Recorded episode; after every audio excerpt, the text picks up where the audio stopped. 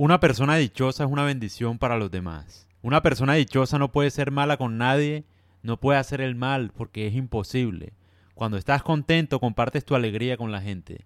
Cuando estás contento te conviertes en una bendición para los demás. Pero cuando eres miserable, ¿cómo puedes ser una bendición para los demás? Incluso a pesar de que tengas la intención de ser bueno, serás una maldición. Por eso estoy en contra de todas las ideologías que se basan en victimización y odio. Todo el mundo quiere ayudar, pero todo el mundo perjudica.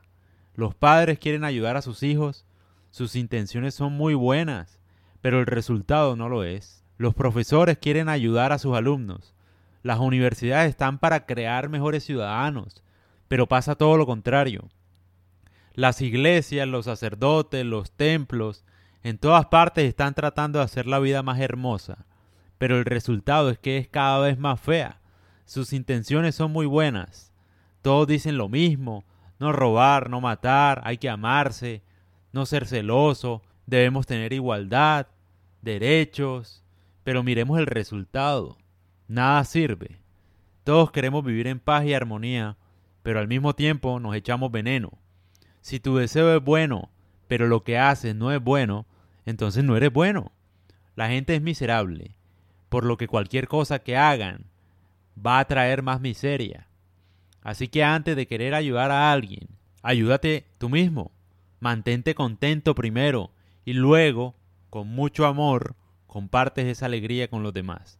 Solo podemos dar de lo que ya tenemos. No puedes dar dicha si eres miserable y no puedes ser útil si eres un desastre.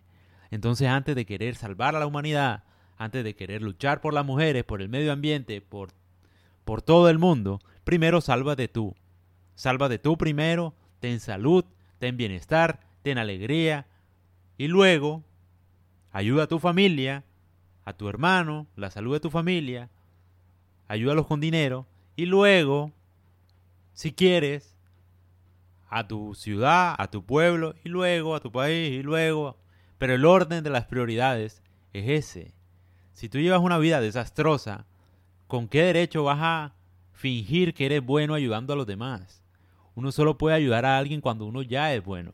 Entonces yo creo que todo el mundo está enfocado es en dar, ayudar, para fingir o para sentirse bien consigo mismo de todo el desastre que son. Entonces, claro, vas y te grabas ayudando a un pobre algo, cuando el pobre eres tú. ¿Crees que por darle plata a alguien pobre ya eres bueno? No lo eres, mi rey o mi reina. Tus intenciones dependen, ¿no? Si quieres ayudar a la gente, ¿por qué tienes que grabarte haciéndolo, por ejemplo? Entonces, primero preocúpate por ser bueno, por estar tú bien, por no necesitar grabarte para tener seguidores y así tener más plata. Más bien ten plata y si quieres luego la regalas. Pero trata de primero mejorar tu vida, tu bienestar y luego hacer lo que se te dé la gana. Cuando tienes una familia contenta, cuando tú estás contento, cuando tienes una relación estable, cuando tienes un bienestar absoluto en tu vida y en la vida de los miembros cercanos a ti, Puedes con mucho gusto salvar el mundo, pero yo lo que veo acá es que hay muchas intenciones de salvar el mundo sin salvarse uno primero, y por eso es el desastre.